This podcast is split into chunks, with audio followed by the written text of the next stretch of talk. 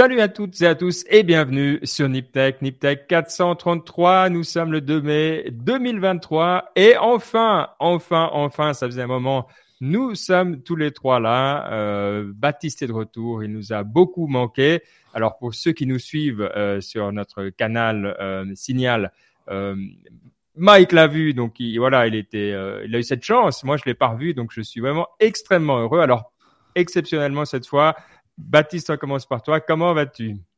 Ça va bien, ça va bien. Je suis tout, euh, disons, je suis euh, reposé à la fois physiquement, tu vois, d'être allé en vacances, et aussi mentalement, tu vois, d'avoir fait un peu un, reset, de prendre du temps pour soi, de, déconnecter, je dirais pas, mais en tout cas d'être un peu, euh, disons, reseté, tu vois. Donc ça fait, beaucoup de bien et très cool, plein de choses à raconter pour ton Niptech, plein de recommandations, plein de plein de choses, très très très cool, très très excité de, de faire Niptech avec vous en plus. Bon, c'est vrai que tu as, l'air bien. Tu n'as pas l'air hyper bronzé, mais c'est peut-être la caméra euh, qui donne cette impression-là.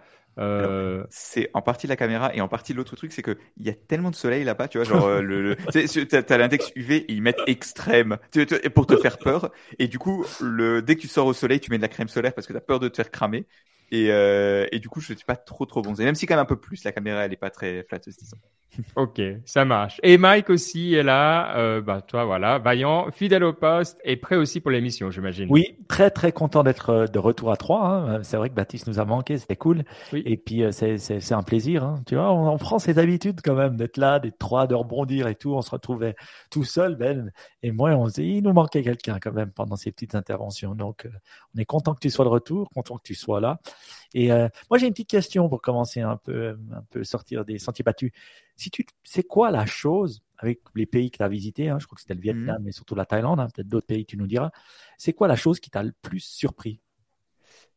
Euh, Surpris c'est difficile parce que tu cherches, tu sais, tu sais tout le temps de te préparer, de chercher en avance ce que tu vas faire et tout. Je dirais, peut-être le truc qui m'a le plus surpris, tu sais, quand tu arrives à, donc au début, on arrive. Donc l'un des premiers trucs qu'on a fait, on est allé. Donc d'abord en Malaisie, mais ensuite on est allé à Hanoï, donc au nord du Vietnam. Et là, on a pris le bus de l'aéroport et on arrive dans la ville. Et là, devant le bus, d'abord, tu as, des as surtout des voitures qui viennent en face. Ensuite, tu as de plus en plus de scooters. Et quand tu arrives vers le centre-ville, tu as une marée de scooters. Mais vraiment, tu en as tellement. C'est ça pour ça pour le coup, j'avais entendu vite fait qu'il y en avait, mais il y en avait tellement. Ça, c'était pour le coup, c'était vraiment impressionnant. Et, et, tu les vois, tu sais, dans le bus, es un peu plus haut, et tu les vois se faufiler dans le trafic comme de l'eau. Tu sais, genre, moi, je, je quand j'étais à MIT, tu sais, je faisais les voitures et elles se, étaient l'une derrière l'autre, c'était organisé. Là, là, les scooters, c'est comme de l'eau. T'as un trou, tu sais, t'as de l'espace sur les voitures, boum, t'as un scooter qui arrive. T'as, as un espace un peu sur le trottoir, à gauche, à droite. T'as un scooter qui se passe, c'est c'est comme de l'eau, c'est très, très marrant. Et, tu euh, as ouais, imaginé ça, ça, pouvoir. Très impressionnant. Alors, les scooters, sont-ils électriques ou sont-ils amateurs? Alors, pour le coup, justement, je me suis dit de loin, eh, mais c'est des pays moins développés, tout va être un moteur très polluant. Mais c'est pas vraiment vrai. En fait, tu vois de, des scooters électriques qui arrivent euh, petit à petit. Euh, et parce qu'en fait, on discutait, je sais plus où est-ce qu'on discutait avec quelqu'un, mais il nous disait, bah maintenant, ça coûte quasiment le même prix. Ou alors, en tout cas, si tu achètes des neufs un peu beaux, bah, ça, coûte le même prix. Sachant qu'ils n'ont pas des scooters, on pourrait y penser, mais ils ont en général des scooters assez bien parce que c'est leur principal mode de transport. Et donc, là, on commence à avoir des électriques. Donc, ça, pour le coup, euh, c'est plutôt j'étais plutôt positivement euh, étonné. Sachant que ce qu'il faut voir aussi, c'est que là-bas, il n'y a pas de, tu vois, c'est pas comme en Suisse ou en France où tu as des subventions et tout. Là, c'est vraiment, s'ils ont les scooters, il y a moins de pensée environnementale, je dirais. Donc, s'ils ont des scooters électriques, c'est vraiment qu'ils trouvent ça mieux, quoi. Donc, pour le coup, ça, c'était assez, euh, j'étais positivement étonné, ouais. Les scooters de Hanoï, c'est pas mal comme ouais. manière d'être étonné. Est-ce que quand tu les as vus se faufiler comme de l'eau, tu t'es imaginé pouvoir les coder? Ou de pouvoir. Ah non. Euh... ouais, si, si, tu codes de l'eau, tu vois, mais pas des, euh...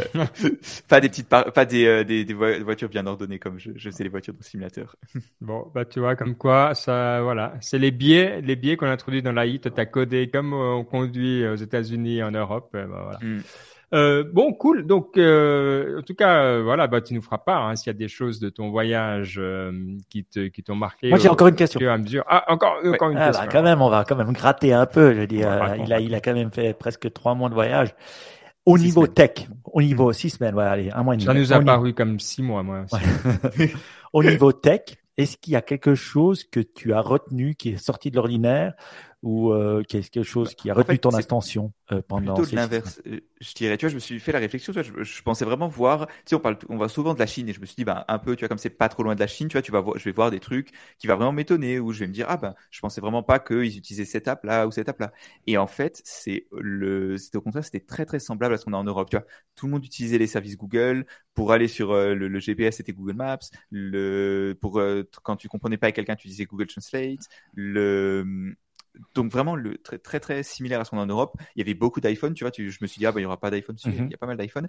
Et euh, le pareil, ils ont un équivalent de Uber qui s'appelle qui s'appelle Crab, mais c'est la même chose qu'Uber. Tu vois, c'est vraiment mm-hmm. copié euh, assez propre. Donc non, pour le coup, c'est plutôt ça qui m'a étonné, c'est qu'en fait c'est très très similaire et que tu vois que finalement le, le, le, modèle chinois, tu vois, je me suis dit bah, ce sera un peu plus pas euh, un peu plus propagé, mais en fait pas du tout. C'est vraiment très beaucoup plus proche du modèle western.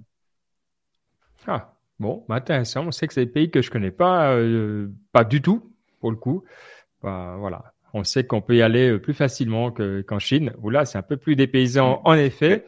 Euh, mais bon, la, la, la nouvelle qui est attendue par tout le monde depuis un certain temps, c'était de savoir comment Mike vivait le fait qu'il était maintenant membre de Twitter, donc qu'il avait le, le Blue Mark.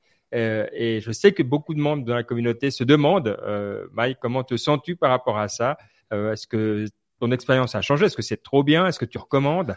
Est-ce que c'est euh, Vanity Blue Mark? Est-ce que c'est euh, pourquoi? Qu'est-ce que qu'est-ce Écoute, un rêve, un rêve. Je regardais quand même sur Twitter et puis je me disais bon, ben, c'est quand même marqué sur mon profil hein, quand j'ai commencé. Donc joined December 2007. Donc, je pense qu'il n'y a pas tout le monde qui a joined in to December 2007 uh, uh, Twitter. C'est plutôt ça le blue mark, je trouve, le, blue mark actuel. C'est à quelle date tu as joined uh, Twitter? Euh, Ça a été créé, je crois, en 2006 ou en 2005, je me souviens plus. Donc, assez assez tôt, hein, on y était. Et puis, c'est vrai que le blue mark, c'était voilà cette espèce de truc de, euh, quand tu avais plus de 50 000 ou je sais pas, ben voilà, tu avais ton, blue mark qui te venait, qui apparaissait comme ça, chose que j'ai jamais pu avoir. Et c'est vrai que en voyant tout d'un coup cette pub pour le blue check mark, je suis allé, puis j'ai vu 8 balles par mois. Puis je me suis dit, qu'est-ce que je vais perdre? 8 balles, 8 balles fois 12, ben voilà, ça, fait ce que ça fait, ça fait 100 balles par année. Je trouvais pas ça excessif pour un test, donc je l'ai pris. Et euh, étonnamment, donc très facile hein, pour payer, assez facile. Il faut quand même, tu peux pas mettre PayPal, tu peux pas mettre euh, Apple Pay. J'ai dû mettre ma, carte de crédit donc euh, voilà, il faut quand même faire confiance un peu. Ils veulent pas d'intermédiaire. Ouais. Ah, ils veulent pas d'intermédiaire, clair, hein, parce que j'ai essayé de, de, me dire, je vais mettre PayPal au cas où, parce que j'aime bien. Hein, au cas où on dit non, j'ai été obligé de mettre ma carte, donc je l'ai mis. Et puis voilà, j'en ai pour 8 balles par, par mois. Je me suis dit, c'est totalement euh, admissible. Et, et c'est vrai que euh, une chose, quand je l'ai fait, moi, tac, j'ai quand même, ça a quand même mis presque une semaine pour que j'ai le blue check mark. Donc ça a quand même, ils m'ont rien demandé de plus, mais entre le moment où ils m'ont dit c'est bon et le moment où tu, je l'ai eu, ben voilà. Alors une chose qui est vraie, c'est que je reçois moins de publicité. Avant, j'avais quand même pas mal de pubs, de pubs euh, euh, euh, plutôt pourris qui venaient hein, euh, polluer mon feed. Et là, c'est clair que j'en reçois moins. Moi, j'utilise pas l'app Twitter, hein, j'utilise que le web parce que comme ça, ça limite ma, ma consommation. Une autre chose qui est, est-ce que c'est intéressant ou pas, c'est les top articles. Donc, tu ah. peux aller, puis tu as la fonction top article euh, des, des, gens que tu, tu, suis ou des gens, des amis de tes amis, enfin tes followers, c'est pas vraiment tes amis. Et ça, c'est assez intéressant parce que au lieu de voir les trends qui sont un peu pourris, bah ça, ça te donne des idées. J'essayais de, de m'imaginer ça pour la tech en me disant est-ce que je vais pouvoir trouver des articles intéressants au niveau tech? J'ai trouvé des articles intéressants, mais plus de profondeur, par exemple sur l'IA et des choses comme ça. Là, je dois dire, j'arrive à trouver. Le seul challenge de ça, c'est que c'est que 24 heures. Donc, tu vois, tu n'as pas une semaine, un ah. mois ou, ou des, des, des choses peut-être plus long terme. C'est plus dans les 24 heures, 8 heures, 4 heures, 1 heure. Donc, voilà. Mais je trouvais intéressant euh, de, de, de, voilà, c'est un peu les seuls trucs, euh, l'avantage. Donc, avantage, moins de pub, le, euh, le blue check mark hein, pour mon ego et euh, et c'est top article euh, qu'il y a là pour l'instant c'est c'est que ça que je vois comme avantage voilà et de soutenir Elon Musk dans cette, ce moment difficile Bon, et puis après, c'est vrai, euh, bah, une remarque que j'ai entendue qui fait du sens, euh, c'est que où sont toutes les personnes qui, depuis des années, disent il faut faire payer Facebook si c'est gratuit tel produit. Euh, oui. Bah maintenant, c'est plus gratuit si tu as envie, donc t'es plus le produit. mais j'ai moins vu de gens dire ah enfin on peut payer pour nos réseaux sociaux. Ça c'est c'était donc toi tu toi, voilà, tu vis euh, ça, tu dis non, je, je pense que c'est normal de payer pour, euh, pour le service. Bah, ce que, ce que j'aimerais, c'est vrai que si je pouvais inclure à ça d'autres choses comme, bah voilà, euh, payer moins, avoir peut-être plus de d'articles sur le Wall Street Journal au lieu de le payer ou sur le, le Financial Times, tu sais, quand je clique sur les liens, des, des avantages un peu, tu vois. Quand j'ai Amazon Prime, tu l'achètes, mais tu sais que tu as beaucoup plus de valeur que ce que tu payes. Là, est-ce que je trouve pas que la valeur elle est incroyable. Euh, voilà. J'ai une question sur vous. Pourquoi vous l'avez pas encore fait? À part Baptiste hein, qui revient peut-être euh, six semaines, il doit économiser. alors moi j'utilise plus trop Twitter parce que en fait j'ai le souci que depuis notamment alors beaucoup de gens ont dit ouais depuis Elon Musk c'est un peu mort et tout moi j'avais pas ça au début mais alors maintenant ce qu'ils ont fait c'est qu'ils ont euh, que les, les, gens qui ont le blue checkmark ils sont comment dire ils vont plus haut dans l'algorithme ils sont plus ils sont plus représentés et du coup la moitié la moitié de mon fil, c'est des artistes qui ont aucun, des tweets qui ont aucun intérêt. Tu vois, c'est des threads sur, tu vois, le, tu vois, c'est how to use AI, mais c'est des 50 fois les mêmes ah en mode, euh, tu mm. vois, et, c'est, c'est vraiment, enfin, il y a plus d'intérêt. Tu vois, les, les, tweets ont plus d'intérêt. Si tu vas sur la timeline chronologique, je trouve quand même que c'est moins, comment dire, ah, c'est juste moins intéressant. Donc, euh, non, franchement, j'ai plus trop de valeur à aller, je dois dire, donc c'est pour ça que. Alors l'information qui remonte pour toi, elle est bien moins bonne qu'avant. Ouais. Donc ah tu dis, bah voilà, mon feed il est devenu un peu un peu pourri quoi. Ouais, un peu comme on, on, disait sur Facebook à l'époque, et puis tout le monde s'est barré. Mais non, mais c'est ça. déjà, tu vois, avant quand avant Elon Musk, c'était un peu le, le feed, euh, comment dire, algorithmique. Il était un peu plus, euh, comment dire, tu vois, c'était un peu plus sensationnel. T'avais un peu plus les dramas, machin, et c'était déjà, c'était un peu embêtant, mais dans l'absolu, j'avais quand même beaucoup de valeur. Tu vois, tu t'en sépares, tu vois, genre que tu, tu, tu, tu écoutais une sorte de conversation globale. Je pense c'est un peu tout le, le sentiment que tu cherches sur Twitter. Et maintenant, c'est juste 25 gars qui te disent comment utiliser le AI et plan GPT. Et attention, si tu loupes le train, tu vas, euh, tu, tu vas, voilà. Enfin bref. Du coup, ouais, moi, c'est vrai que je, je pensais le faire. Et puis j'ai un peu la même expérience que hum, je trouve la qualité euh, a vraiment beaucoup baissé dans le dans le. Ouais. Donc ça, je rejoins complètement.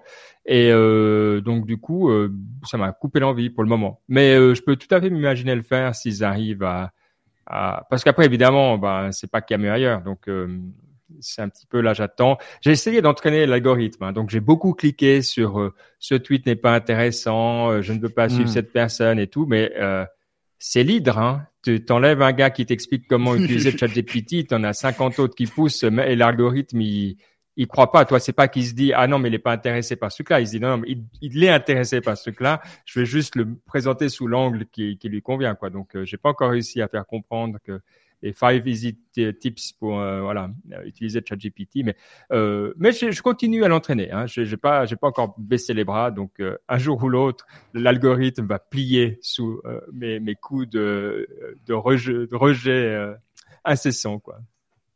Bon, bah écoute, on est content. En tout cas, pour toutes les personnes qui sont encore sur Twitter, et eh ben vu que Mike maintenant il a le, le blue mark, eh ben, il sera au sommet. De ouais, je serai au sommet. Je vais voir tout. Je dois, ça va être super. Exactement. Vous allez pouvoir me voir et me voir et me voir encore.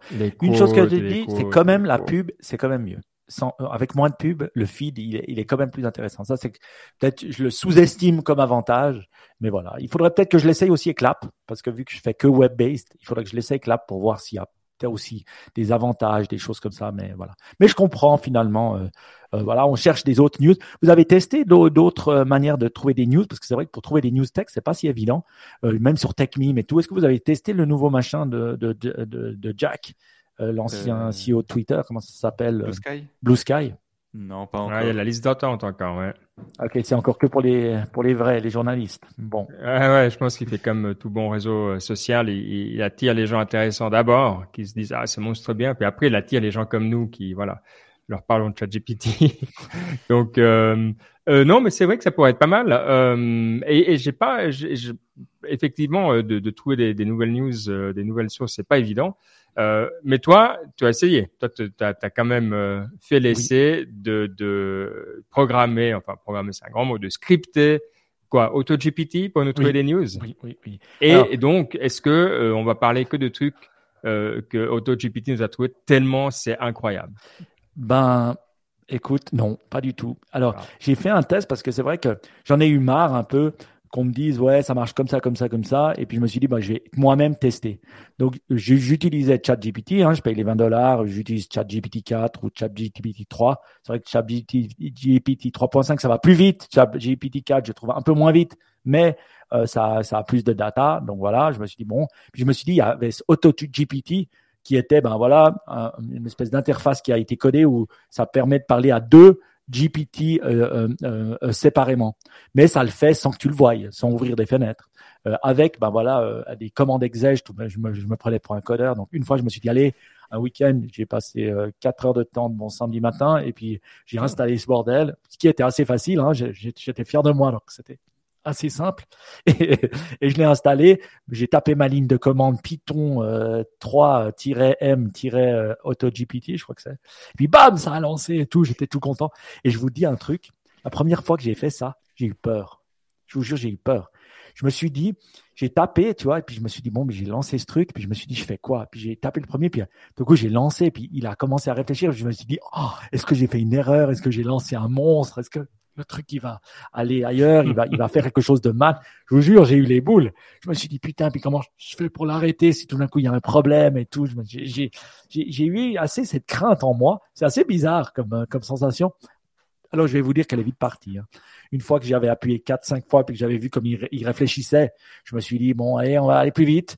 Et puis après tu fais Y le nombre de fois que tu veux qu'elle réfléchisse sans que tu lui dises euh, non. Donc tu fais Y-10 si tu veux que euh, l'itération elle se fasse 10 fois sans qu'elle te demande à chaque fois l'itération. Après tu fais Y-20, après Y-30, après tu vas à fond. Donc la peur elle est vite. C'est combien ton Y- idéal euh, maintenant? Alors je sais pas, mais euh, je dirais que au minimum Y-30 pour commencer, quoi, parce que ça doit réfléchir. Alors après multiples tests sur AutoGPT, j'ai essayé ben, comment comment euh, euh, engager des gens, les meilleures personnes pour le Lausanne Sport, hein, qui est l'équipe de foot locale. Je me suis dit voilà, il m'a trouvé des gens. Écoute, il n'était pas si con. Et puis j'ai partagé avec quelqu'un qui connaît bien le foot et puis il rigolait. voilà, j'ai essayé de trouver aussi pour mon entreprise des choses et tout. En fait, c'est pas mal ça marchait bien. J'ai essayé aussi pour Niptech, mais en fait, ça donnait pas grand-chose. J'ai essayé, j'ai dit, bon voilà, je suis un, AI de Niptech, je, je, je, veux trouver des news tech, de start-up, inspiration. Trouve-moi des news, trouve-moi les 10, 20, 30 news euh, du, de la semaine. Euh, voilà, regarde si c'est OK pour Niptech Podcast. Euh, fais, mets-moi la liste dans niptech-news.txt, puis stop. faut toujours lui mettre stop à la fin, j'ai remarqué. Euh, parce que sinon, enfin, au bout d'un moment, j'ai lu ça, parce que sinon, ah. il part en vrille. Et en fait, ça m'a mis 10 links pourris même pas avec des links, avec des, des, des news sites que je connaissais même pas sur les, les news tech des news tech. Quoi. Donc ça n'a pas du tout fonctionné, en tout cas pour euh, Niptech. Donc est-ce que c'est le prompteur qui est défaillant ou tu penses que c'est la technologie qui n'est pas encore faite pour ça? Bah, Étonnamment, je ne sais pas si vous avez déjà utilisé vous AutoGPT, mais euh, disons qu'il tourne et puis à un des moments il part en vrille comme si et, j'ai vu que j'étais pas le seul hein, parce que quand j'ai commencé à regarder il disait ah ouais c'était vraiment ça. Au bout d'un moment c'est comme s'il tournait en boucle et puis il n'arrivait pas à faire sens tu vois il allait toujours rechercher sur Google rechercher des choses. Alors c'est quand même assez intéressant parce que il apprend à chercher.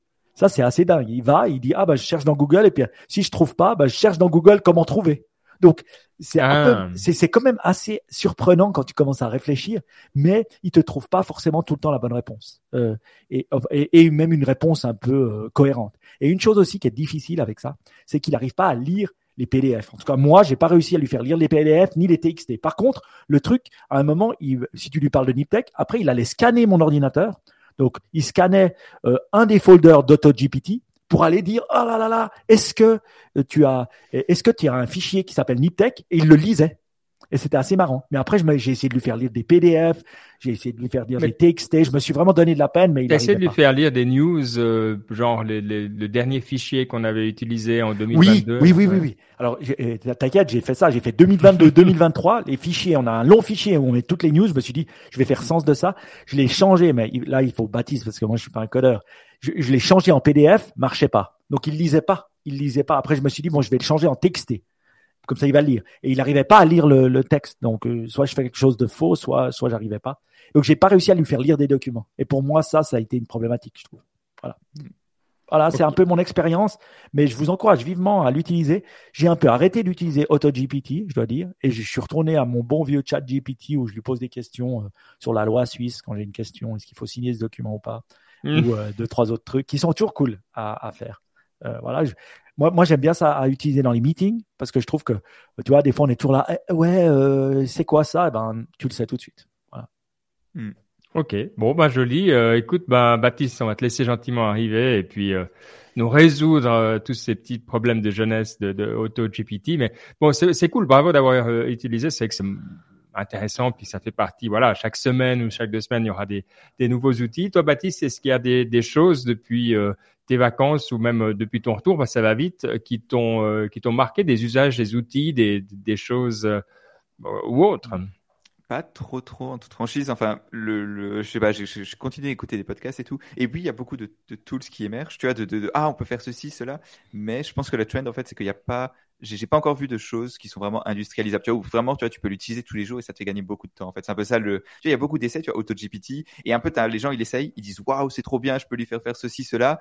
Et au final, bon personne, j'ai l'impression, n'utilise vraiment ces choses-là dans, dans, la vraie vie parce qu'il y a quand même une couche de, un layer qui manque. Le, le, truc qui m'a vraiment marqué, tu vois, je me suis dit, bon, ça c'est sûrement moi qui pense ça et en fait, je suis qu'un simple mortel qui n'a pas passé assez de temps à expérimenter avec l'IA. Mais je suis en train d'écouter ce podcast, ça s'appelle euh, ah, The Cognitive Revolution. C'est pas très bien, je trouve. Enfin, c'est pas très bien. C'est un peu niche et je trouve pas l'intervieweur très bien, mais c'est des gens intéressants qui parlent d'AI. Et euh, à la fin, l'intervieweur il demande ah est-ce que euh, quel, quel, quel est-ce qu'il y a des outils que tu utilises euh, pour les AI qui sont vraiment bien et tu penses que les auditeurs devraient devraient regarder? Et 80-90% du temps, les gens ils ont dit ouais non pas grand chose de plus que ChatGPT globalement que j'utilise tous les jours vraiment. Et donc je pense que c'est un peu ça le, le, trend. Même les gens qui sont vraiment au cœur de l'AI, tu vois, c'est vraiment les gens de, de chez OpenAI, des gens qui, qui interagissent avec ces trucs-là et tout, ils ont pas grand chose de plus que euh, que utiliser ChatGPT parce que je pense que et, et dans, le, dans les conversations, il y a vraiment cette idée que le l'AI est très puissante, mais que le, le, prompting est très important. Le comment tu interfaces l'AI avec des choses, c'est des choses qui sont en train de, c'est des choses super importantes, mais qui sont encore en train d'être construites et que tant que tu n'as pas ces pièces-là, bah, pour faire des choses de tous les jours de manière efficace et pratique, bah, il, faut, euh, il faut encore du temps. Quoi. Moi, je vous donne un use case qu'on est en train d'essayer de tester, en tout cas dans mon entreprise, parce que bah, je vois vraiment, il y a deux utilisations. Il y a des gens qui, qui kiffent à mort et puis qui l'utilisent, et puis des autres gens qui, voilà. Souvent, les gens qui testent pas, ils n'arrivent pas à se faire une idée ils, se basent sur ce que la radio dit ou sur ce que les gens leur ont envoyé comme lien, mais je leur dis toujours tester parce que ça n'a rien à voir entre ce qu'on vous raconte de ce que vous faites, faites-le. Et en fait, elle a quand même réussi à intégrer ChatGPT dans Teams en faisant comme le chat Teams, tu sais, un Teams Microsoft. Dans le Teams du groupe, elle a mis un lien avec une fenêtre ChatGPT qu'elle insère avec plein de, de FAQ qu'on a. Et donc, pour hmm. que quand on doit répondre à un client, après, il y a une grosse liste d'FAQ, puis tu peux lui poser la question, puis tu as la réponse automatique si tu es un agent pour pouvoir répondre plus vite et dans plusieurs langues. Donc, si tu parles que le français ou l'anglais, tu pourrais aussi répondre en allemand, en néerlandais, tu vois. Pour le ça, je trouvais. Tu dis. Voilà, service client. Quand, tu vas sur le site internet de, de l'entreprise, tu demandes, en tant que client, tu demandes des questions. Ah, ben, j'ai ce problème-là, ce problème-là, mon truc qui démarre pas. Oui, oui, oui. Euh, mon chat, il a mangé le câble, machin. Et il y a ChatGPT qui répond. Oui, oui. Mais là, ça serait pas ChatGPT, ça serait, avant, ça serait l'agent donc l'agent qui pourrait poser des questions lui-même sur une question parce que tu vois, hmm. tu sais pas toutes les FAQ, tous les problèmes qu'ont les, les, clients qui t'appellent. Donc là, je trouvais que c'était une. Mais l'intégration, elle est super importante parce que quand tu commences à réfléchir au niveau d'une société, tu te dis comment? Alors tout le monde va avoir une fenêtre parce que ça comme comme un. Ouais, il faut que je me fasse un login. Ouais, fais-toi un login. Ouais, c'est gratos de toute façon. Ok. Puis après, si tu rends intelligent une chat, un chat, est-ce que euh, si tu veux que d'autres l'utilisent, tu dois le partager. Donc, tu as tous cette espèce de, de choses qui, qui, qui rentrent en ligne de compte. Et c'est là que je pense que j'espère que Microsoft va pouvoir changer la donne. C'est pour ça que j'attends vivement leur, leur, euh, euh, quelqu'un euh, m'envoyait, je crois, Guillaume, pareil, il m'envoyait quelques liens en me disant ouais, le 25, je crois qu'ils vont faire une, une, une, conférence Microsoft et vont expliquer comment ils vont l'intégrer déjà dans Excel et PowerPoint. Parce que hmm. pour l'instant, moi, je n'arrive pas à lui faire lire un, un, truc Excel, hein, même, même à, à, à ChatGPT, même à AutoGPT. Je suis obligé de copier-coller, ce qui des fois donne de la merde parce que ça dit, ça, ça diffuse les, euh, les, les, les, colonnes et les trucs comme ça. Donc, un peu, un peu euh, des fois frustrant. Mais je dois dire, les use cases, ils viennent en les utilisant en fait. Ben, écoute, alors ce qui m'intéresse, parce que là on a compris, bon, qu'on digère encore un peu, qu'on teste. Alors on l'avait déjà dit la fois passée, donc voilà, euh, on continue, ça va continuer un moment. Vous m'avez parlé l'un comme l'autre de notre ami Yuval Noah Harari, qui lui semble avoir une opinion sur ce que c'est que cette nouvelle vague de l'intelligence artificielle. bon, mais comme c'est quelqu'un de d'intelligent, bah, on a envie de, de savoir un peu ce qu'il dit. alors d'abord, évidemment, c'est intéressant ce qu'il dit, sinon on n'en parlerait pas. Mais la question, c'est Mike, qu'est-ce qu'il dit, notre copain Noah? Bon, après, tu pourras me dire ce que tu as compris, Baptiste, hein, parce qu'on l'a écouté comme toi. Euh, mais, mais je dis, euh, Noël Hariri, ben ouais, on sait que c'est un auteur, c'est un historien déjà, euh, qui a écrit, euh, voilà, euh, comment ça s'appelle Sapiens. Sapiens et puis Homo. Et, bien, et bien d'autres. Et puis et, un autre, hein, Homo sapiens et puis Homo Deus. Et c'est une personne qui réfléchit beaucoup un grand méditateur aussi, il fait beaucoup de méditation et tout, un prof de l'université à, Tel Aviv, je crois. Donc vraiment quelqu'un qui réfléchit. Il n'est pas dans, aussi dans l'impulsivité, aussi euh, dû à son peut-être son parcours bouddhiste et puis le fait qu'il médite beaucoup. Donc il y a une réelle réflexion derrière son message. Donc voilà, ils lui ont posé quel est le risque au niveau de, l'IA. Alors lui, ben voilà, il, il met directement, il, il directement ça à la bombe atomique. Donc et ça, c'est pas mal parce que au moins on dit, bah voilà, c'est c'est quelque chose de, puissant, on sait. Euh, et puis il compare les risques. Alors il dit, bah voilà, c'est vrai que la bombe atomique, on arrivait aussi à la réglementer parce que c'était quelque chose qu'on qu'on c'est nous qui décidions. Euh, c'était les humains qui décidaient pour pouvoir la, la, lancer, pour pouvoir la créer, pour pouvoir faire à tout. Là, c'est vrai que on perd le pouvoir décisionnel on perd le pouvoir décisionnel. Il disait, bah voilà, c'est comme les fake news. De, euh, euh, on disait, ouais, les fake news, euh, des social media, voilà, on va dessus, il y a plein de fake news, mais elles étaient même créées par des, des, des humains. Là, il dit, en fait, on délègue le pouvoir. Le risque, c'est quoi? Ce que j'ai compris, c'est qu'on délègue le pouvoir des, des décisions à un robot. Et puis je me suis mis en l'écoutant, je me suis dit ah ouais c'est un peu comme tu sais on parle souvent de de d'automatic investing euh, tu sais, où c'est plus des humains qui font l'investissement, euh, c'est directement des robots qui, qui font des margin calls parce que et puis ça peut aller très vite et presque dépasser l'humain. C'est pour ça que des fois il y a des il y a des stops sur certaines actions parce que sinon ça part en vrille. Et et je me disais c'est un peu ça, c'est qu'on délègue l'utilisation et et, et, le pouvoir de décision, un peu moi comme qui tire, qui, qui, qui dit Y-30 et puis vas-y et puis va tout droit. Et, et ça, on n'arrive pas à l'arrêter. Donc, il trouve que le risque est bien plus puissant euh, aussi à cause de ça. Mais Baptiste, est-ce que j'ai sûrement loupé plein de choses?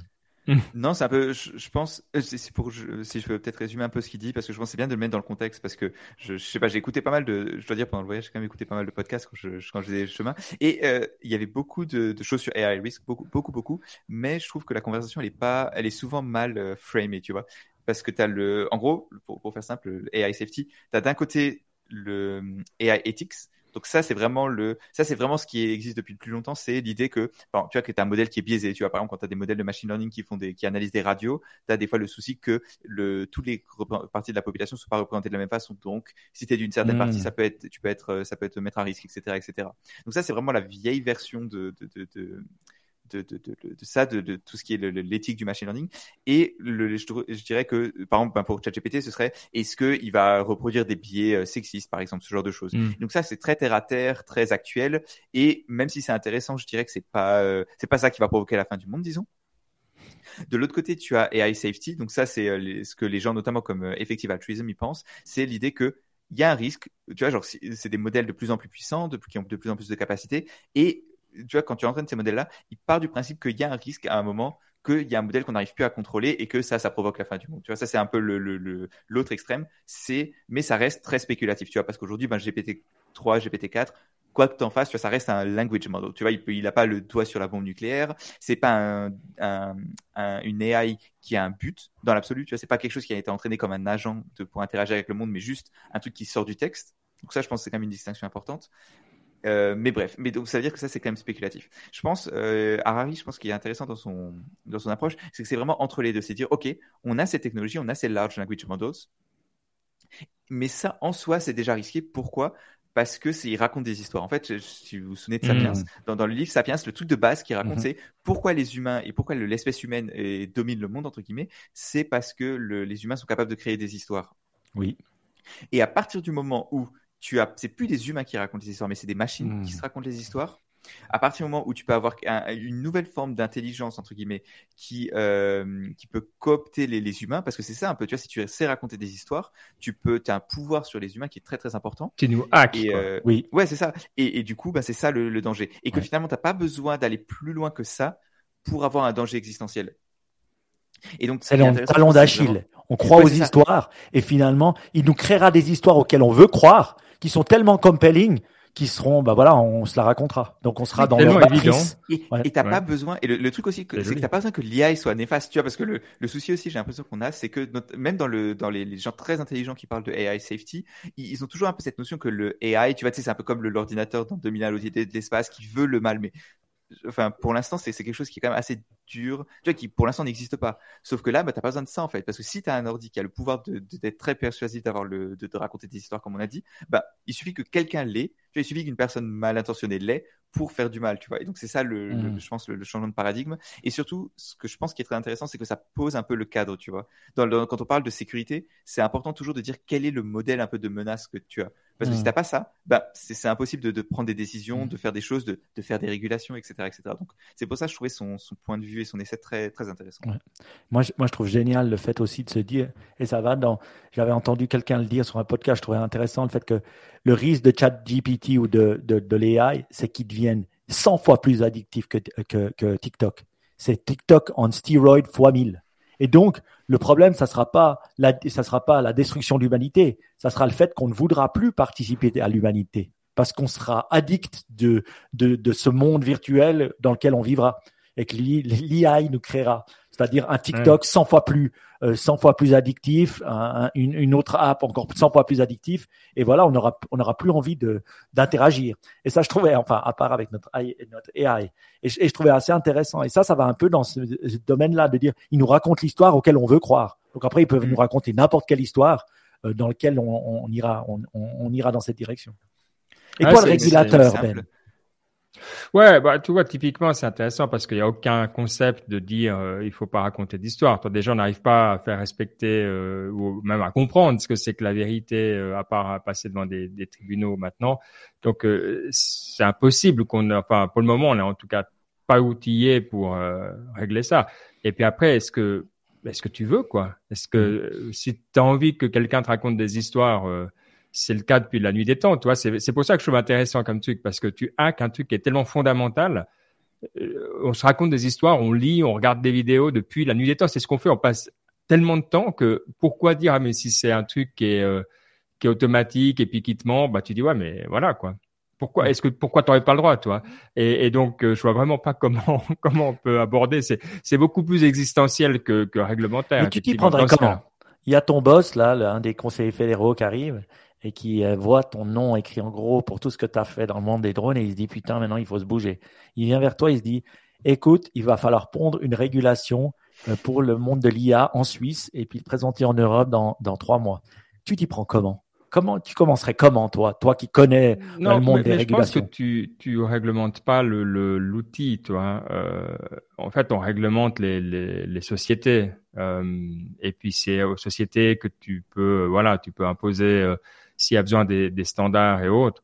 Mais, mais je crois pas que, toi, euh, le, truc de dire on veut pas que on, a peur de, de l'intelligence artificielle, je pense que euh, comme ça pour tout le monde, euh, ça a pas de sens. Euh, parce que là, on est bon, ok, dans l'intelligence artificielle qui qui te raconte des histoires, ok, mais euh, c'est celle qui euh, t'analyse des protéines, ça, toi, ça sera partout. Et, et c'est un petit peu, c'est vrai que tu peux peut-être avoir euh, ce qu'on connaît maintenant qui est nouveau, les trucs genre cyber et tout ça, tu as des centres de compétences, mais après c'est tellement varié que en fait tu soutiens les différents endroits quoi. Moi je crois pas que tu auras un règlement, euh, toi ça va s'adapter dans les domaines que tu veux, la biologie, euh, la mmh. banque, l'aviation, etc. Mais moi je compare plus ça au cyber. C'est pas qu'il y a quelqu'un qui dit ah ben j'ai le règlement cyber, il est là, il est posé pour tout le monde, et puis c'est fini quoi. Euh, alors, tu peux avoir des bases communes. Je sais que l'Union européenne, évidemment, est en train de, de regarder qu'est-ce qu'ils peuvent faire, mais tu verras que ça va être hyper générique. Et puis après, euh, ça va se décliner. Ce qui va être intéressant, c'est comment ça se décline. Euh, et je pense que la transparence, peut-être de voir, de, de comprendre euh, comment tu entraînes ton modèle, sur quelles données, ce genre de choses, ça, je peux voir aussi, pour comprendre, toi, qu'est-ce que tu vas ensuite faire avec ça. Mais Ouais, je, moi je suis quand même encore euh, au stade où je me dis que c'est beaucoup trop tôt et qu'il faut euh, laisser aller pour le moment. Donc euh, toutes les personnes qui veulent leur dire après on est trop tard, mais oui, mais c'est toujours le même truc, toi. Tu veux, on le dit chaque fois, tu peux, réglementer avant, puis tu vas réglementer à côté, puis tu vas finir par faire quand même, apprendre quand même, et puis voilà, ou bien apprendre et puis réglementer après en acceptant d'être un peu tard. je veux dire, euh, on dit ça dans les réseaux sociaux maintenant, c'est pas la fin du monde. Oui, il y a eu des dégâts, on le voit. Euh, si vous suivez Jonathan Haidt, il, est très convaincant aussi de pourquoi ça a fait du mal. Mais euh, voilà, c'est pas, tu ne pouvais pas savoir avant euh, qui allait souffrir en particulier. C'est ça qui est dur. C'est un côté. Même pas ça. C'est même pas qui, c'est juste les mécanismes. Ouais, tu sais pas. Ouais. On sait, on sait pas comment réglementer. Mais c'est assez taré parce qu'on dit toujours, j'entends maintenant les podcasts, ouais, il faut réglementer, il faut réglementer. Et puis, un, une personne dont c'est le travail de réglementer, comme toi, hein, il, il, il, a du mal à se dire par où je commence. C'est ça qui est assez dingue. Donc, quand j'entends ça, je me dis, waouh, c'est que c'est pas facile mais à faire. Que tu te rends compte que c'est une idée qui, qui marche pas. Parce que, je veux dire, d'un autre côté, on dit ah faut réglementer, faut réglementer, et les mêmes podcasts traitent d'idiots les gouvernements à longueur de podcast, si tu as remarqué. clair, donc tu dis ok, donc les idiots là, tu veux leur faire réglementer maintenant le truc le plus compliqué que tu as devant toi parce que toi-même t'as pas d'idée. Tu vois? Je dis euh, bon. J'ai l'idée qu'il y a un risque auquel il faut potentiellement pallier, mais je sais pas comment m'y prendre. Donc je me dis, bah, je crée un office qui serait supposé fixer les règles que moi-même je sais pas comment fixer. Donc c'est vrai que c'est c'est difficile, c'est vrai. Non, mais c'est, je pense que c'est ça. Il faut être proactif. Il faut, euh, et puis déjà, il faut comprendre le stack, tu vois. Ce que je répète toujours chez nous, c'est qu'il faut comprendre un l'infrastructure qu'il faut pour récolter des données et puis générer des données. Deux, comprendre le monde des données. Et puis après, tu peux commencer à faire de l'intelligence artificielle. Mais maintenant, de dire, je comprends que dalle l'infrastructure et le monde des données, et puis je veux directement passer à l'intelligence artificielle, bah, tu peux essayer, mais à mon avis, euh, ça n'a pas une recette pour le pour le succès, tu vois. Donc c'est aussi ça. Il faut voir que le gap, il est extrêmement important dans les chez les, en tout cas en Europe. Hein. Euh, c'est aux États-Unis, ils ont des modèles déjà qui qui bossent sur certains problèmes où nous, on n'a même pas les données, toi, pour dire euh, dans notre domaine. Donc là, là, ils ont un, en tout cas dans, le domaine de l'aviation, ils ont clairement de l'avance sur, nous.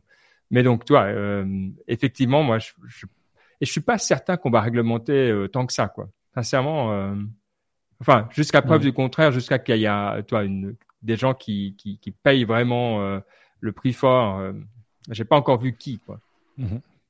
En tout cas, une chose que je dois dire, bravo un petit peu à ChatGPT et OpenAI, c'est vrai qu'on avait, il y avait des, des, des problématiques de, de, privacy, et c'est vrai que le plus je l'utilisais, le plus je commençais à, à, à, me dire bon voilà, maintenant il faut vraiment que je delete le nom de la société quand j'upload des choses, que je delete un peu des trucs. J'essayais de l'anonymiser, et là c'est vrai que bah, je viens de contrôler encore maintenant. Hein.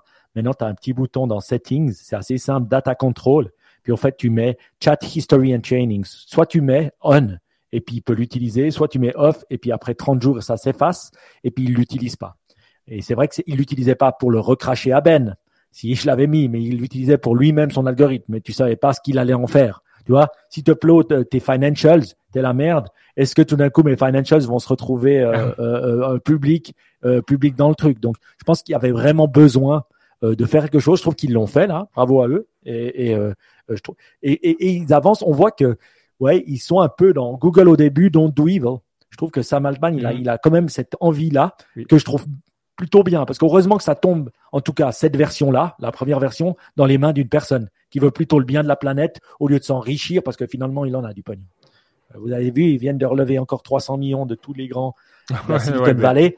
Je vais dire, les mecs, ils ont mis, allez, 10, 15 à, 50 millions chacun, et puis ils vont se faire euh, mille fois leur mise. Il leur a juste donné, juste comme ça, comme ça, ils sont un peu contents. Et puis je pense que ils, seront tout contents. Ouais. Bon, euh, est-ce que vous voulez qu'on parle un peu euh, de euh, Starship, vu que maintenant que tu as un lien direct avec Elon, je me disais que tu avais sûrement des insights sur Starship. Alors c'était hyper cool hein, chez nous. Alors là, chez nous, les gens étaient motivés. J'ai ah reçu au boulot, tout le monde voulait regarder le, le lancement de la fusée. et puis ouais, c'était donc voilà, j'ai regardé un petit peu par moment en, en live. Au moins, les professionnels se rendaient compte de ce qu'on vivait. Ça, c'est bien à savoir. Parce que peut-être nous, simples mortels, moi, moi personnellement, je me suis pas rendu compte de, de l'énormité de la chose, je dois dire. Tu t'es dit, c'est une de plus, quoi. je me suis dit, c'est une de plus qui est un peu plus grosse. Voilà ce que je me suis dit. J'ai pas fait jusqu'à que je comprenne, qu'on me l'explique, que je commence à regarder, puis que j'entende sur quelques podcasts, notamment sur All euh, les mecs qui expliquaient pourquoi c'était important. C'est vrai que ouais, je me disais, ouais, ouais, il a un peu merdé, quoi, Voilà ce que je me disais. Ouais, alors c'est vrai que bon, déjà la, première chose à dire, et ça c'est vrai que on le sait, hein, mais le la couverture des, des médias était euh, assez décevante parce que de dire, euh, tu voyais vraiment qu'il se réjouissait qu'elle a explosé, quoi. Et c'est, elle a pas explosé assez vite, mais bon, elle a explosé quand même, donc euh, échec et tout ça. Et tu dis, bon, ok, d'accord, vous n'avez pas le gars, mais mais derrière, c'est c'est pas lui, quoi. C'est c'est une équipe et puis c'est autre chose. Alors tu peux faire des critiques environnementales et etc. Ok, mais sur le fond, juste dire, voilà, la fusée, la fusée part en flamme c'est pas très intéressant. Euh, ce que j'ai vraiment trouvé euh, hyper euh, intéressant, c'est le, c'est qu'est-ce qu'ils veulent faire de cette fusée. Je m'étais pas rendu compte avant. Euh, je me suis dit ah bon bah c'est pour aller sur la Lune puis après aller sur Mars et tout ça, mais j'avais pas compris effectivement avant, avant d'écouter euh, Olin entre autres euh, que c'était aussi des plans de faire du, du transport de, de matériel quoi, mmh. euh, carrément intercontinental. Oui. Et, et tu te dis waouh, ça, ça c'est un changement, toi. Enfin, jamais de ma vie, je m'étais imaginé de, en train de me dire, ah tiens, on va utiliser des fusées pour euh, faire du transport entre euh, l'Europe et la. Personne, il disait un moment. Oui, même de personnes pour aller à Tokyo, quoi.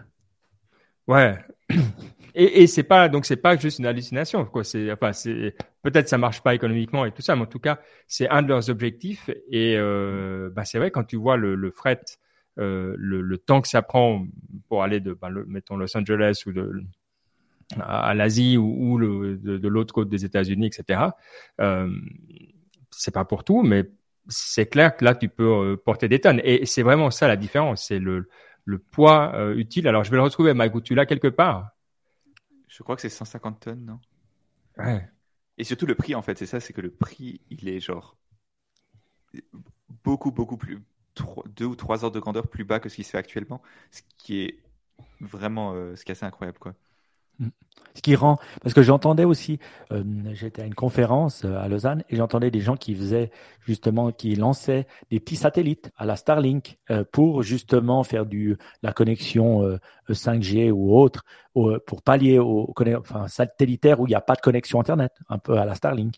Et ils disaient que pour eux c'était game changer parce que là ils pouvaient lancer tant de satellites à tel prix et avec une une machine comme ça, ben ils pouvaient en, en, en déployer ben 100 fois plus. Donc, dire, c'est une ordre de magnitude, j'imagine, un peu comme moi, j'ai trouvé un exemple, je sais pas si c'est juste, mais tu sais, à l'époque, on devait avoir des serveurs pour monter une, une, une, entreprise. On avait des serveurs, on devait les payer, ça coûtait 100 000 balles, voire plusieurs millions de francs, donc ça limitait la demande.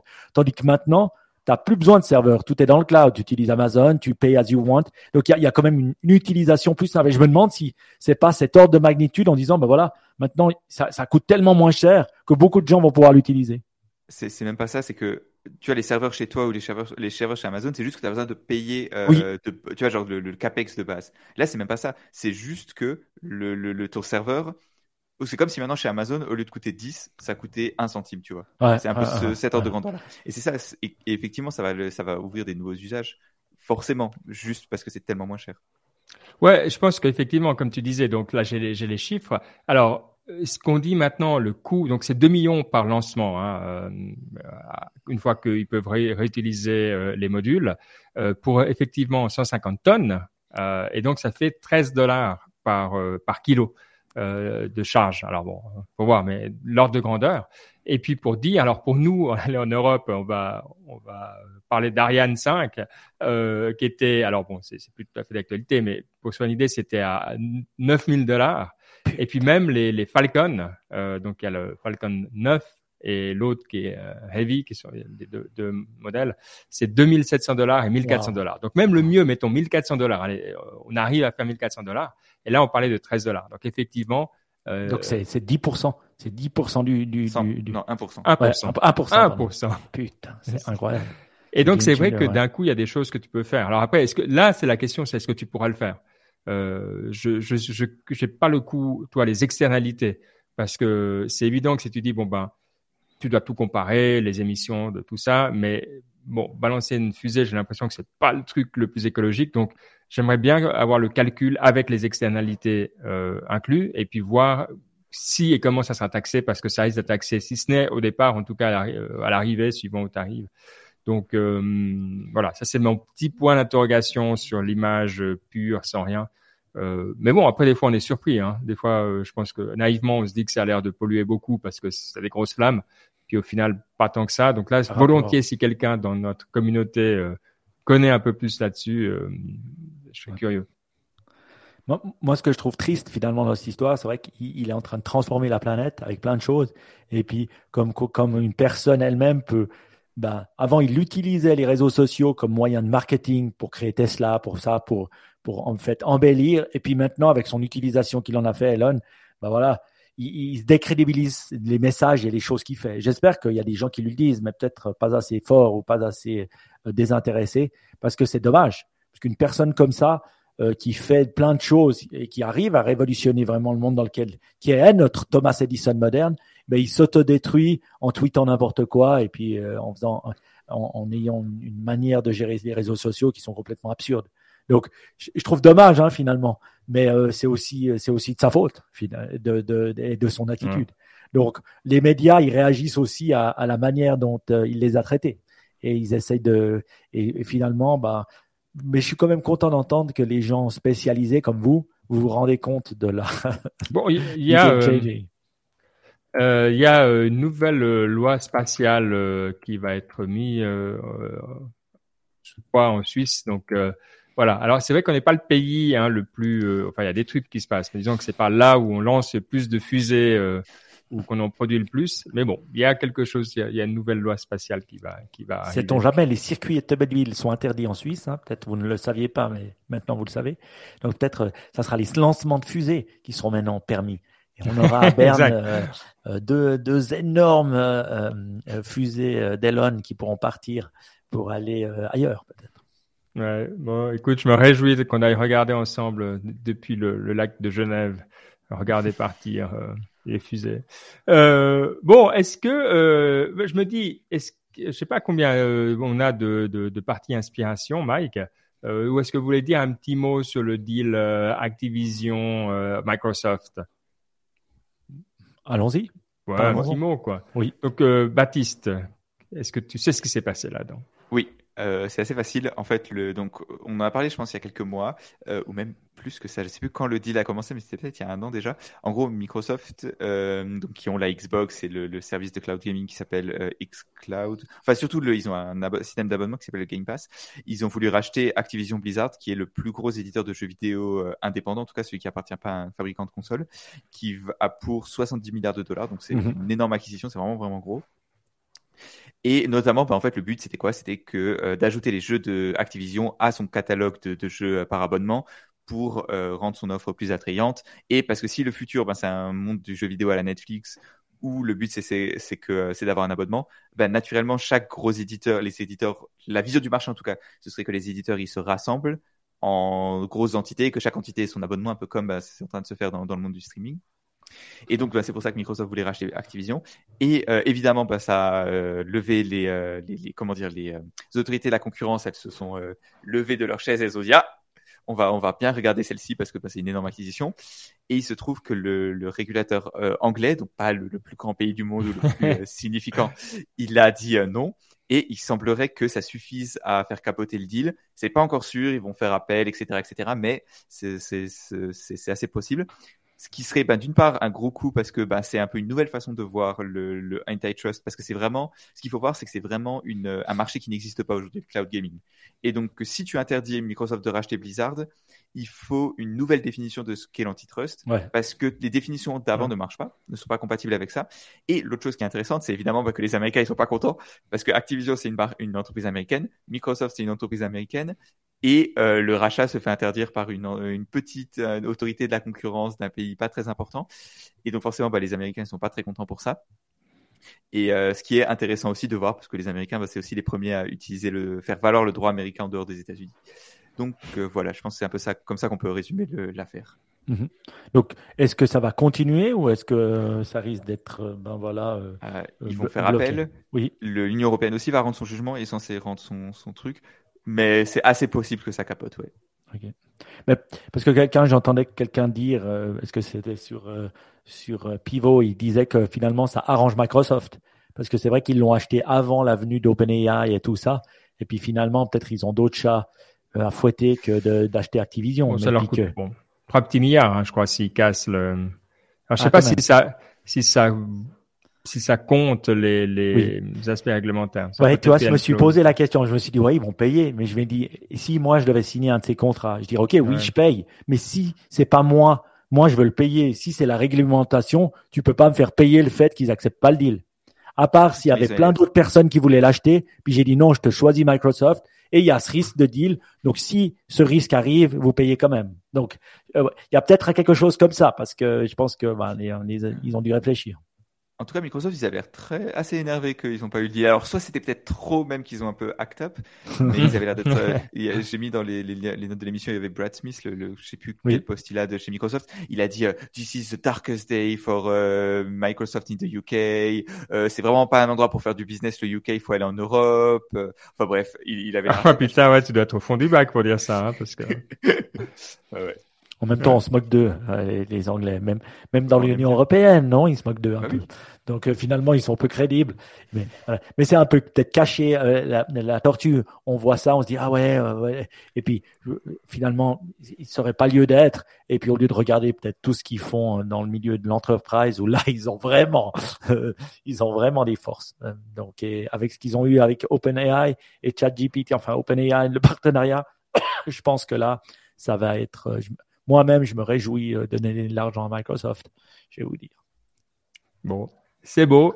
Bon, moi, je, moi, je, me sens, euh, je me sens prêt pour. Euh, ça fait longtemps, puis j'ai plus de bouquins en fait. J'ai fini mon dernier bouquin et donc j'ai envie de passer à la partie inspiration parce que vous êtes tous les deux euh, mes sources euh, préférées de, de, nouveaux bouquins. Donc voilà, euh, audiobook surtout hein, évidemment temps, mais je suis pas, euh, je vais pas cracher sur euh, sur des livres en papier non plus. Donc je vous écoute en fait pour cette dernière partie. On n'a pas de Snip Tech, hein, mais juste petite parenthèse. Si vous avez envie de nous dire un truc ou de nous proposer, nous poser une question, proposer un thème, n'hésitez pas. Euh, venez dans notre groupe Signal, info.niptech.com, vu que plus personne n'est sur Twitter, pour nous dire, ou comme sur Twitter, at SideSYDE, euh, pour, euh, voilà, pour, le, pour lui dire. Et je dois dire, franchement, elle est quand même sacrément sympa, euh, cette, cette channel Signal.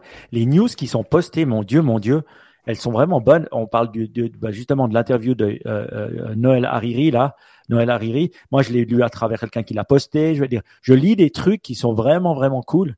Et puis, euh, même avant Twitter, quoi. C'est assez dingue.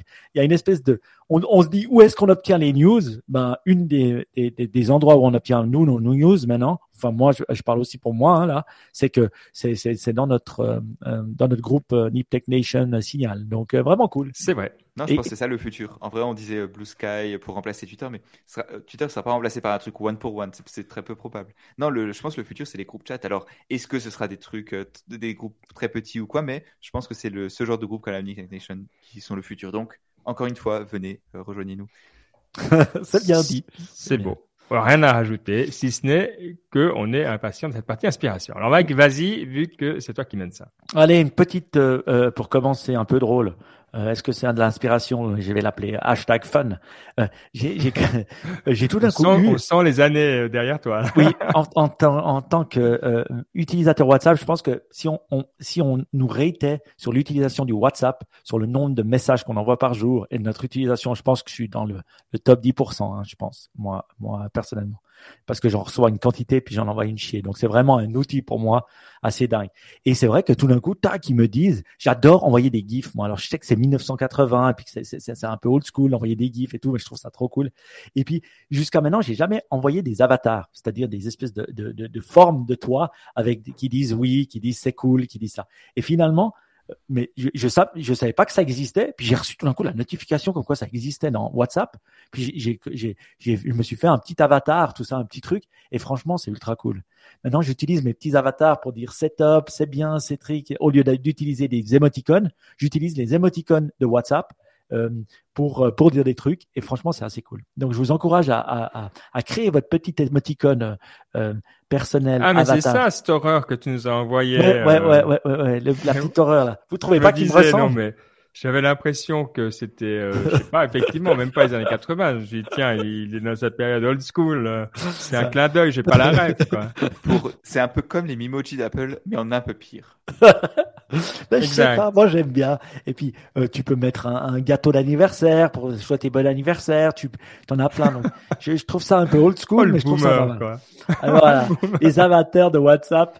Euh, pour ceux qui ont envie, euh, vous, vous cliquez un peu sur vos émoticônes et puis vous verrez. Vous voyez pourquoi on est, on est sur Signal avec le groupe Exact, comme ça j'ai pas besoin. Pour éviter ça. pour éviter ça, voilà. Ça c'était la petite partie fun, mais au moins vous avez rigolé, c'est bon. Au niveau euh, ben, d'un petit podcast, je pense que euh, j'ai écouté un podcast que j'ai vraiment beaucoup aimé. Euh, toujours, ben, c'est un peu les mêmes. C'est notre ami Lex. Comment il s'appelle déjà? Lex Friedman. Lex Friedman, oui. Et il a, il a vraiment interviewé un mec dont c'est qui s'appelle Paul Rosoli. Et, et, qui, est, qui est dans la jungle amazonienne depuis l'âge de ses 17 ou 18 ans. Quoi. Et le gars, il a, il a été dans la jungle amazonienne, pas forcément celle du Brésil, hein, euh, celle des, autres pays limitrophes. Il a appris avec des, des, des gens ben, à capturer des anacondas. Euh, et puis avec des vrais Indiens locaux. Hein. Il parle de tribus, euh, il parle de choses. Et, franchement, c'était vraiment cool parce que pour une fois, j'ai appris plein de choses.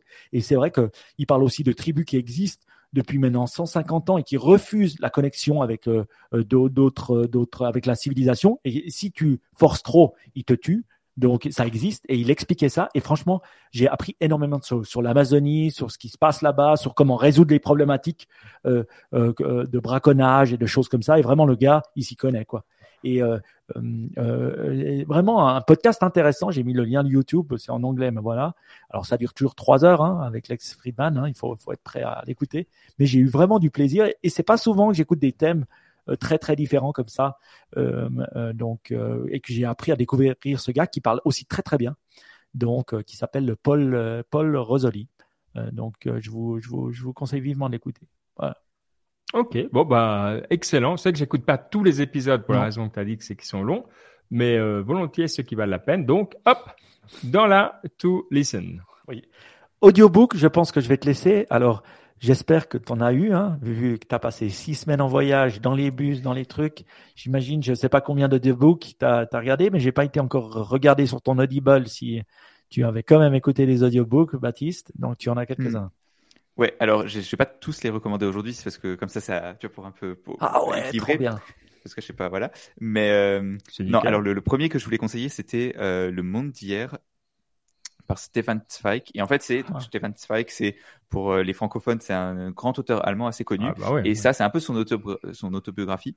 Et c'est vraiment excellent, à la fois comme autobiographie, mais aussi comme un peu un truc d'histoire.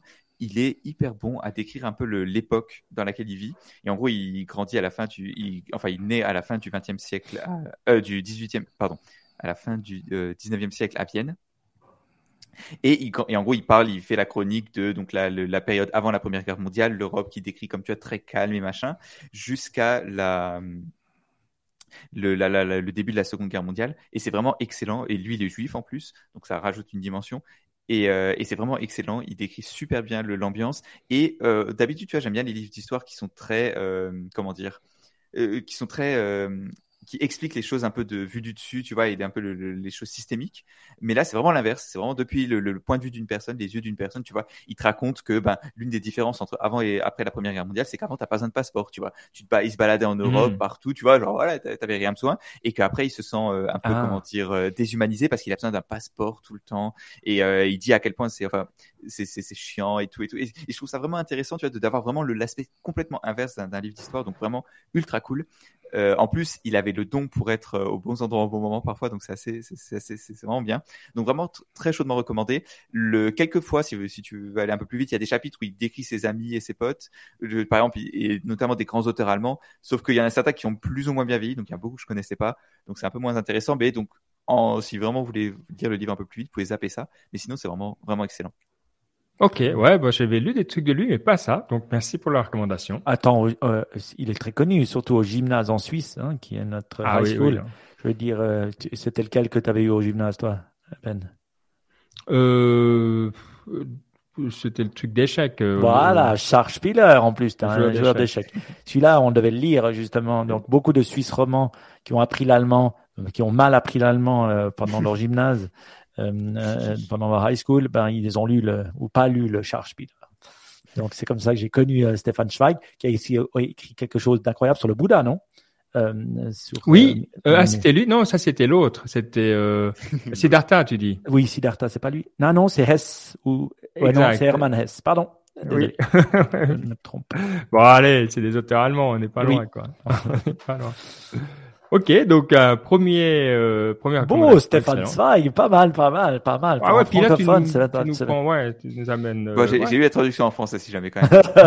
c'est pas mal, c'est pas mal. Ça, c'est un peu compliqué euh, en allemand. Euh, L'autre truc que je peux recommander, si déjà, si, si, pour peut-être continuer, c'est alors celui-là, je l'ai lu en bouquin, mais je suis sûr il existe en audiobook. Et alors, tu parles de, des trucs qu'on lit au lycée en, en Suisse pour l'allemand. Ça, c'est le type de truc qu'on lit au, lycée pour en français. C'est euh, Émile Zola. Ah, oh là. Et alors pourquoi ça? Et alors pourquoi ce livre-là et pourquoi est-ce que c'est intéressant dans Niptech C'est ça s'appelle Au bonheur des dames et en fait c'est pareil fin du fin du 18e euh, fin du 19e, ah, c'est les grands magasins ah, et donc, tu as Zola. Zola, si tu veux, il est connu pour être très descriptif. Il y a beaucoup, beaucoup de, de descriptions, machin.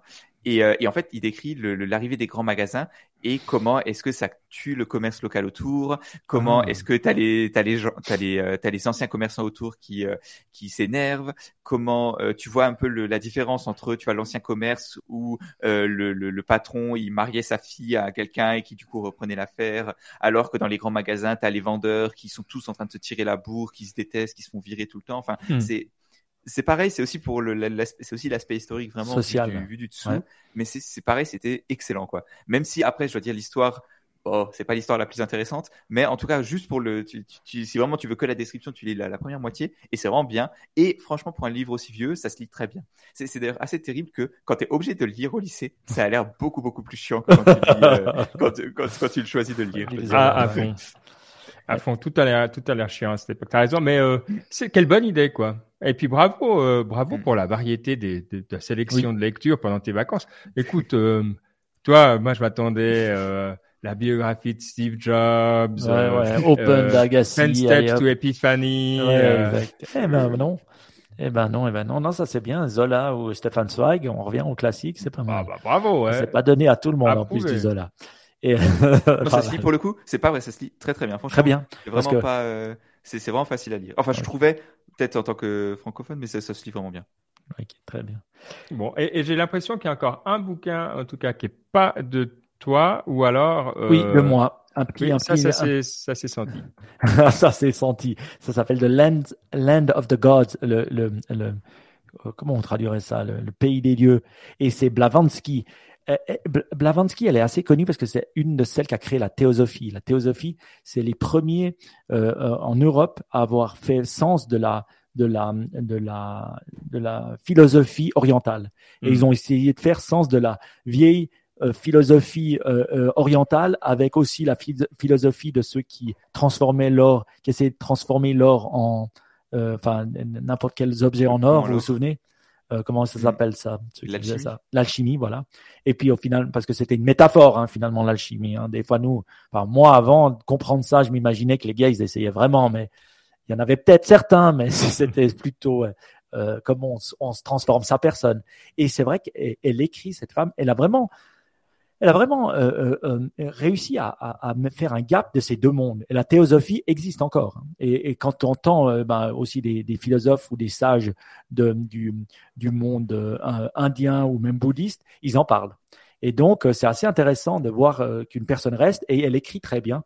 Et c'est vrai que ce, ce, ce, livre fait sens. Et moi qui aime bien un peu la philosophie orientale, elle met des mots euh, européen sur une philosophie orientale. Et franchement, c'est simple à lire, c'est 150 pages. J'apprécie beaucoup. Et j'apprécie tellement que je le lis lentement.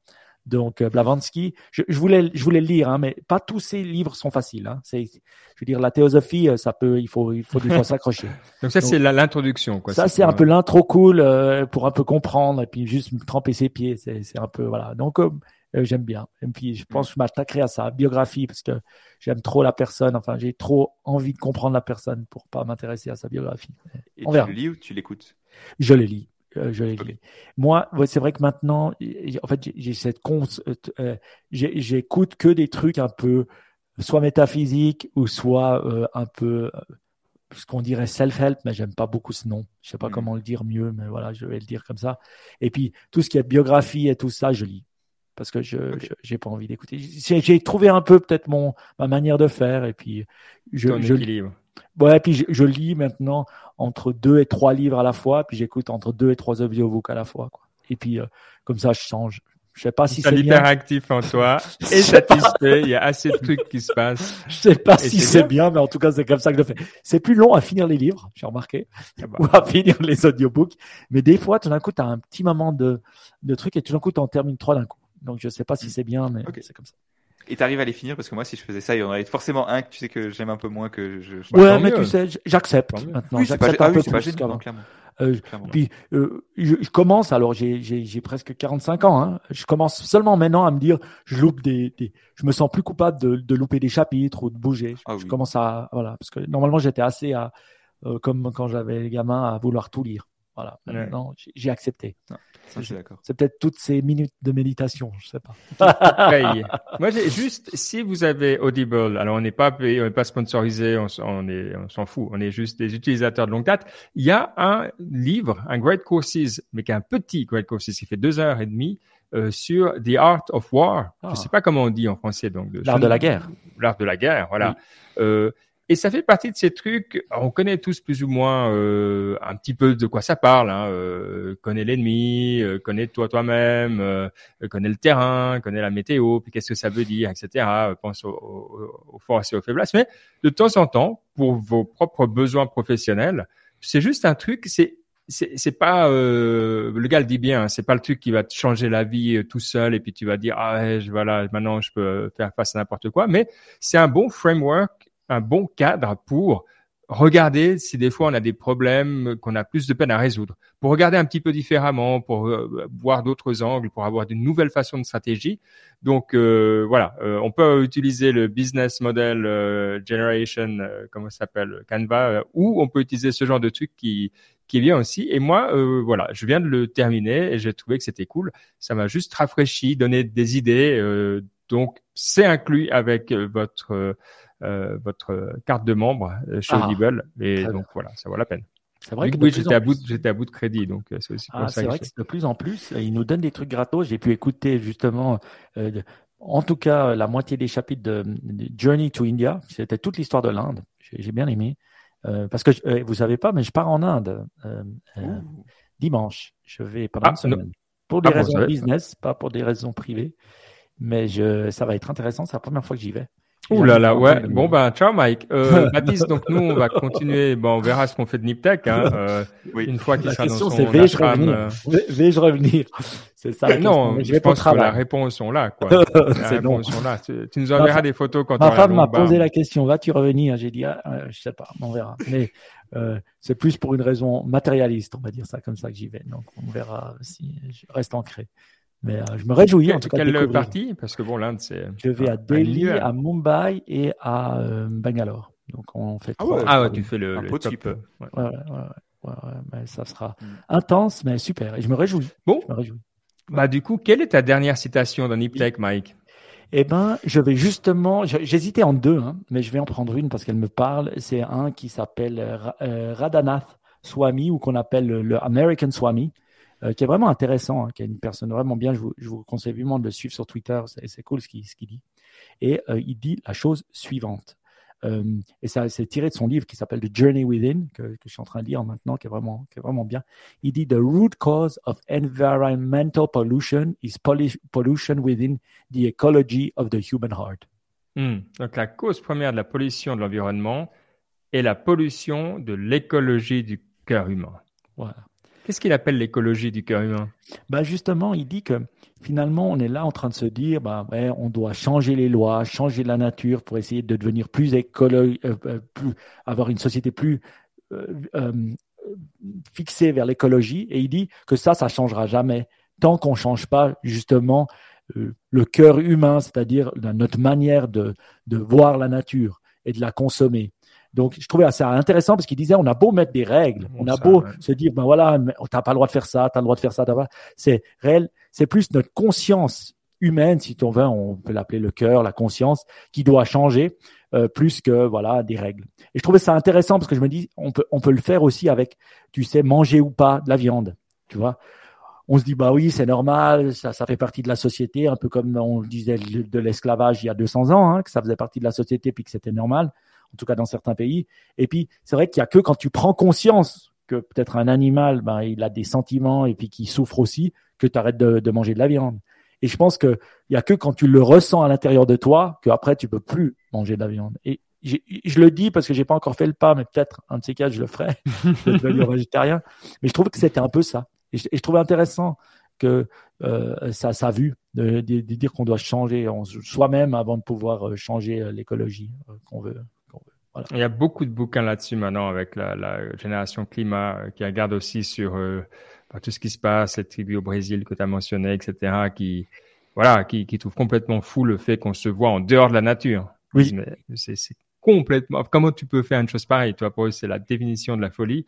Et euh, ouais, c'est bon. Il y a ouais, intéressant. On pourrait peut-être une fois euh, inviter pour un Tech Explore quelqu'un qui est dans cette tendance parce que ça nous challenge un peu. Des fois, c'est voilà, euh, c'est plus ou moins convaincant, mais je trouve toujours intéressant. Donc, euh, c'est peut-être une idée à, à explorer. Bon, Bon, en tout cas, merci beaucoup. Ça fait plaisir. Ça fait plaisir d'être à toi de nouveau. Donc, Mike, euh, bah, t'es pas là, mais tu normalement tu reviens donc, tu pourras tout nous expliquer sur ton voyage en Inde. Alors ça, je me réjouis beaucoup parce que mm. bon, on se réjouit toujours quand il y a des voyages, mais là, je pense que ça va être exceptionnel. Et puis, bah, d'ici là, euh, rejoignez-nous sur le groupe Signal. On l'a dit. Euh, profitez bien. Et puis, bah, merci d'être, euh, d'avoir passé ce moment avec nous. On aime toujours beaucoup. Ciao. Ciao, ciao. Ciao.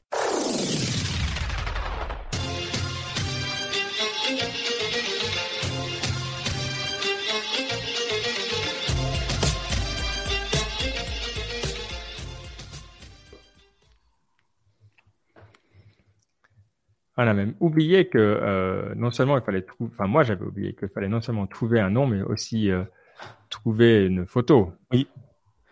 Ouais, chose que j'ai pas encore vraiment, je me suis pas mis à utiliser. Autant j'utilise assez souvent ChatGPT, en tout cas une, deux fois par jour minimum, mais je dis autant les photos, je ne me suis pas mis à l'utiliser. Je devrais vraiment. Ben, c'est le même truc que OpenAI où je dois me créer un nouveau compte. Euh, je sais pas, mais le fait est que genre je sais pas, genre, en tout cas, moi, j'ai pas vraiment besoin de, de photos tous les jours, ouais. mis à part pour Niptech. Donc... non, mais c'est vrai, mais encore une fois, tu vois, genre, il faut avoir un besoin et je... tu vois, c'est un peu le AI oui. hustler de euh, oui. FOMO, machin. Genre, voilà, le fait est que j'ai pas besoin de ça, j'ai pas besoin, tu vois. Enfin... Oui, t'as pas besoin, ça sert à rien. Ouais, non, non, je suis d'accord avec toi. Mais je me disais au moins, pour, euh, ouais, c'est vrai que je suis pas en train de créer des, des, des choses, mais j'entendais un gars qui disait que il y a 30 millions, 30 millions de photos créées par jour en, en generative AI actuellement. 30 ah. millions. Puis j'étais là, est-ce que c'est beaucoup, est-ce que c'est peu, je sais pas, hein, mais rien qu'en en generative AI, c'est, pas mal. Je, je, savais pas dire si c'était beaucoup. Bon, je suis curieux de savoir combien il y en a par jour qui sont pris sur des téléphones. Ouais. ouais, Et, ouais. Euh, mais, mais, aussi, en fait, le, le, truc generative AI, en fait, ce qui est plus intéressant, je pense, serait le monthly active user ou daily active user parce que le, tu vois, ce que tu fais, c'est qu'à chaque fois, tu génères plusieurs photos, tu vois, quand tu, quand tu fais tourner le truc. Et pareil, souvent, le. Enfin, je sais pas, j'ai l'impression que le process d'itération est quand même vachement important. J'ai demandé à, à, ChatGPT de me faire une mic en avatar. Euh, L'avatar de Mike en podcast. Oh c'est une bonne tronche. C'est à peu près ça, hein, on n'est pas si loin. Tu lui ouais. as dit, comment tu l'as dit euh, euh... Je lui ai mis Fun Avatar of a Blonde Man Doing a Podcast. Ouais. Puis après, Boom. tu lui dirais Bold Man, et puis après, tu dirais Young Man. ah, mais c'est toi, tu là. Tu vas nous mettre les trois, là. Ah ouais, ouais, tu crois qu'on essaye, on essaye les autres. Attends alors. Alors il dit quoi? It was estimated that the people took over a trillion photos per year, with a large majority captured by a smartphone en septembre 2021. Un okay. trillion de photos. Euh... dit ChatGPT. En, en, septembre 2021, hein, pas, pas avant. Ah ouais. voilà. Ça fait combien? Hmm, Ça fait un trillion, ça fait un billion, ça fait quelques milliards par jour. Ouais. Ça fait 3 milliards par jour. Ouais, 3, 30 millions, ouais, c'est 10%. Ouais. Euh, non, 10%. 1%, non. Attends. 3 milliards, c'est 300 millions. Et puis 30 millions, non. Ouais, 1%, pardon. Mauvais. J'arrive pas à diviser par 100. Ouais, 1%. Ouais, ouais, ça va. Hein. C'est marrant hein, quand on met les choses en perspective. Ouais. Euh, au lieu de se dire ouais, c'est beaucoup, tu vois. J'adore faire ça. Et je trouve qu'avec justement euh, Chat GPT, tu peux faire beaucoup plus sens des données. Ouais, je trouve c'est vrai. Ah, le bold man, il va sur la, il, est tout, euh, tout à gauche. Exact. Ah, celui-là, c'est bien Ben. Allez, on le garde. Ah, il est beau celui-là. comment on décrit, euh, on va te mettre en dark blonde, euh, young dark blonde, comme ça on, fait la différence. Young. Et puis, comment on pourrait le, le, le, nommer euh... Tu avais dit au début de l'émission, là, tu avais, avais, as dit le nom au début de l'émission. Tu as dit. Euh, à moi? Oui après, je me suis dit, ah ouais, merde, il aurait pas dû le dire parce que c'est le nom parfait. Et puis après. Euh, Blue Checkmark Je sais pas. Checkmark Odyssey. non, mais non. Moi, je trouvais que Checkmark, Checkmark Odyssey, c'était pas mal. Ou... Ah, Checkmark Odyssey. Je savais pas. Ouais, ouais, Ou Southeast euh, ou Asia Checkmark ou un truc comme ça. Ah, voilà. Où t'es Allez. Hop. c'est quoi Pozote? Il, il, a encore du mal avec les lettres, hein, avec écrire des trucs, ça c'est pas. Exact. Et, ouais, puis la main, elle est un petit peu, euh, voilà quoi. Mais, oh, mais bon. Exact. Bon bah nickel. Ecology of the of the blue check mark, no, of the southeastern uh, uh, of the southeastern check mark. Non, je... check mark, check mark ecology ou ouais. ecology check mark? Et, euh, checkmark ecology, c'est, c'est, c'est, ça sonne plus juste, non? Ouais. ouais.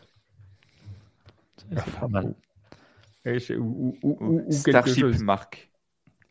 Starship Mark. Tu sais ce que je vais faire? Je vais essayer un truc. Je vais copier, je vais copier tous tous nos notes et puis je vais lui dire euh, euh, faire il faut, un Il faut lui. Il va falloir lui expliquer très. Euh, à mon avis, il faudrait que tu lui donnes des exemples. de, faire un titre de podcast pour NipTech avec les notes ci dessous. Si... Je pense si tu veux que ça marche, que c'est il faut lui donner des exemples. Il faut lui dire ah euh, ça doit être cryptique, un peu comme euh, et tu lui donnes des exemples d'avant. Et euh, en, en, non en t'inspirant des titres de Niptech. Ah c'est dans AutoGPT où il peut accéder au. Oh, non pas vraiment. Ah, tu vois, il dit ChatGPT, read a blog, blue checkmark, a digital odyssey in the rapid evolving world dirais en français, euh, plusieurs, ouais, c'est un peu nul, plusieurs choix plus cryptiques, hein, plus cryptiques, et puis euh, et, en, et en français. Et, en et plus court aussi. Français et plus court. Tu as raison. Donc, Niptech, ChatGPT, chien robot, Odyssée numérique, ChatGPT, robot bloc, coche bleue. Niptech, AI, Starship, euh, coche bleu, exploration tech virtuelle, des aventures IA et SpaceX. Ouais, bon, c'est nul. Ok, ouais, ouais, non, bon, il y a des trucs heureusement quand même. Heureusement, euh, euh, c'est comme ils disaient sur Color 3 hein, quand ils ont fait leur test AI, que finalement c'était bien. Oui, on était étonné par la voix, mais finalement c'était vraiment un robot qui parlait. Enfin, il, avait, il sentait qu'il y avait quelque chose de faux, quoi. L'humour, c'est pas encore ça. C'est pas son truc, quoi. C'est pas encore ça. C'est pas encore ça. Voilà. Bon, écoute, Mike, on se réjouit de que tu nous racontes, envoie-nous des photos. Hein. Oui, oui, je vous enverrai des photos. Je me réjouis énormément. Ça va être trop cool. Tu pars combien de temps? Attends, une, semaine. une semaine. Une semaine. ok. Très très vite. Mais euh, c'est juste ce qu'il faut. C'est aussi ça pour, tu vois, avec plein de gens et tout. Euh, ouais. C'est assez intéressant parce que tu sais, Ouais, de toute façon, on est en live, mais euh, comme ça, les gens entendent. tu vois, j'étais à une conférence et puis c'est vrai qu'on cherche à développer l'Inde, mais juste au début. Donc on, voilà, on est en train de regarder. Puis, euh, et puis c'est vrai que quand tu as ton cerveau qui cherche quelque chose, après, dans la conférence où je suis allé, je suis tombé sur plein de gens d'Inde. Des gens qui m'ont exprimé l'Inde. Alors bien sûr, c'était un truc sur l'export, donc forcément, il y avait des gens. Mais tout d'un coup, je vous donne un exemple. J'étais dans, dans, un, dans un workshop tout d'un coup, il y a un mec qui pose une super bonne question sur l'électricité, le nucléaire et tout. Puis je me dis, putain, intelligente la question. Puis je me retourne après à la fin. Puis je dis, ah, pas mal la question. Puis ah, c'est cool et tout. Puis en fait, c'était un Indien euh, qui venait des grandes écoles indiennes, qui bossait à Genève. Et puis je me disais, c'est marrant. Tu vois, tu, tu veux faire quelque chose et puis après, on dit ouais, euh, l'attraction power de, de, de, et puis voilà, après j'ai discuté avec lui, puis c'était cool parce qu'il m'a dit ah ben ouais, si jamais euh, pose-moi des questions, moi je t'aide volontiers, tu vois. Ah cool. Et puis des gens qui le font, tu sens pas pour euh, autre chose, juste pour le parce qu'ils trouvent ça cool. Et puis je trouvais ça intéressant le fait que quand tu veux quelque chose, finalement, tu t'attires à toi si tu restes assez ouvert les, les, les, les autres gens de ce monde-là. Donc on verra si ça se concrétise quand on va en Inde. Bon, ça sera cool. Bon, c'est réjouit que tu nous racontes Ciao tout le monde, grand plaisir. À dans deux semaines. ciao. ciao.